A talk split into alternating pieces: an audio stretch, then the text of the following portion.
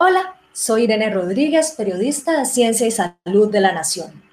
Y como parte de este esfuerzo por informar mejor acerca de la COVID-19, vamos a hablar de uno de los temas que tal vez generan más este, dudas entre la población, que es la llegada de vacunas contra esta enfermedad y cómo el mecanismo COVAX participa de esto.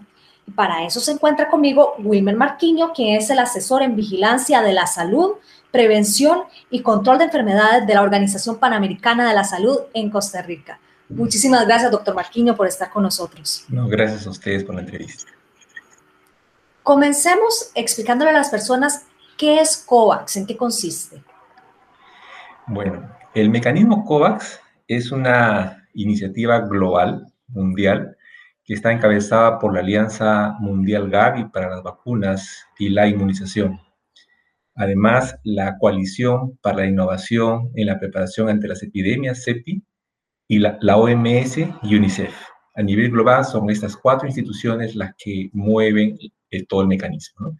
Tiene un sistema de gobernanza donde participan países de varias regiones, incluyendo la nuestra.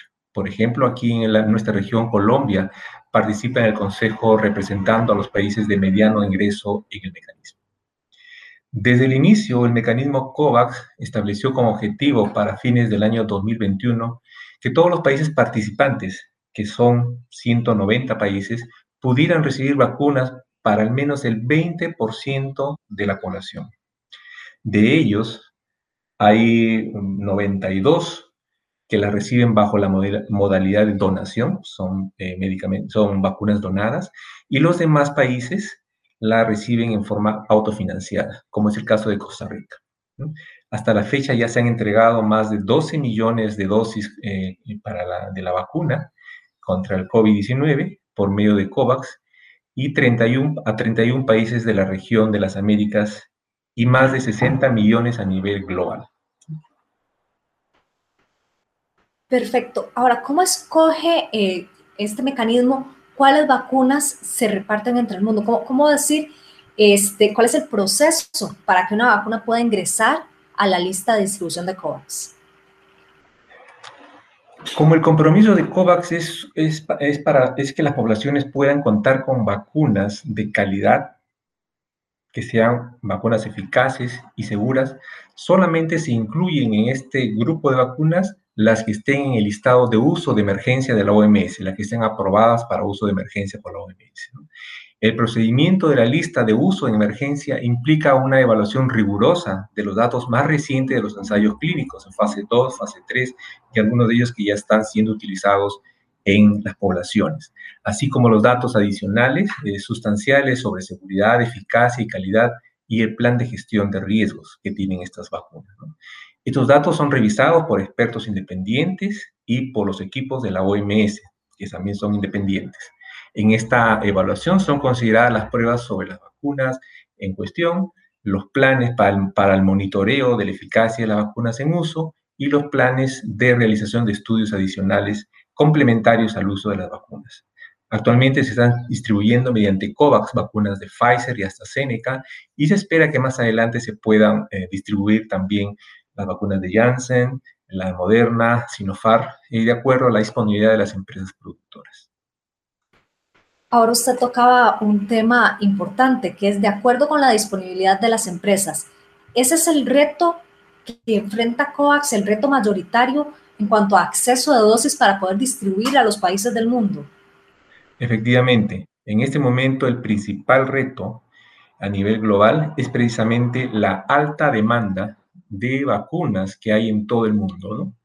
que hace que los proveedores tengan ciertas complicaciones para cumplir con las fechas eh, de entrega. ¿no? Y eso ya se ha visto y hay muchos reportes a nivel global de problemas que vienen teniendo las empresas para, eh, cumplir los compromisos que han adquirido. ¿no? Eh, unirse al mecanismo de COVAX no impide a los países suscribir acuerdos bilaterales.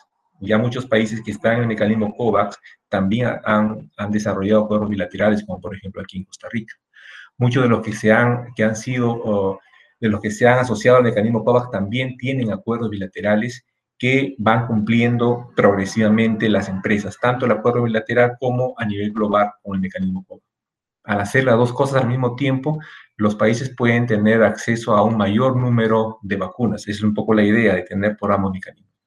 Lo que ha observado la OMS es que parece que las empresas dan cierta prioridad a los acuerdos bilaterales y eso, por supuesto, afecta a la disponibilidad de vacunas para COVAX.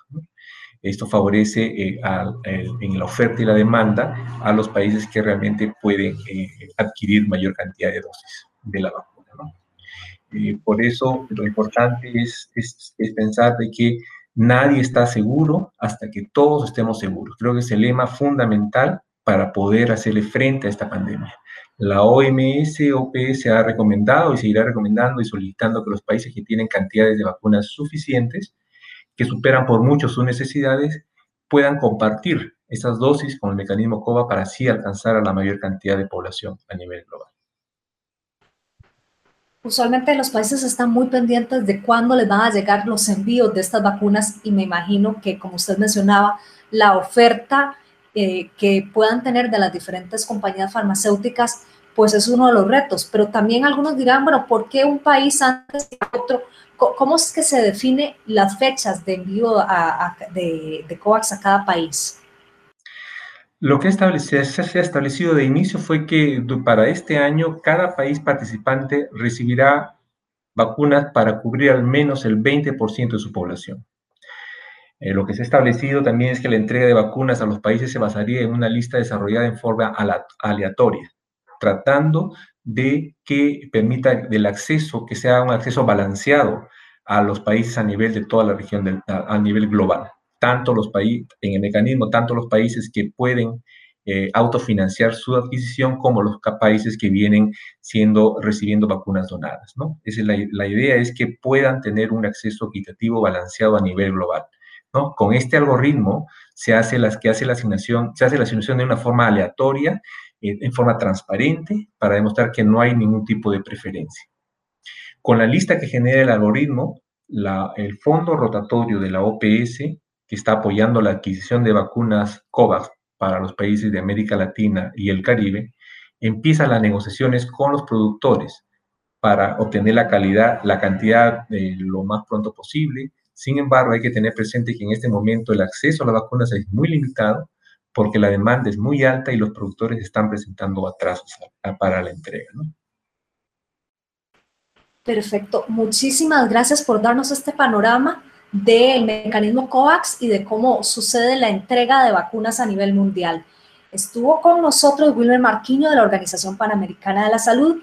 Yo soy Irene Rodríguez y ustedes sigan en sintonía porque hay muchos videos más que les van a informar de cómo está la situación de la COVID-19.